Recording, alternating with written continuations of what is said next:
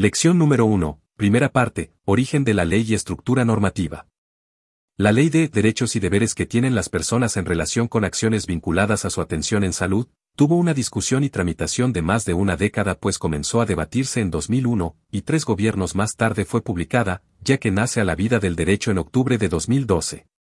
Conozcamos la evolución de la Ley 20.584, su estructura normativa, incluidas todas sus modificaciones, y la finalidad de sus ocho reglamentos.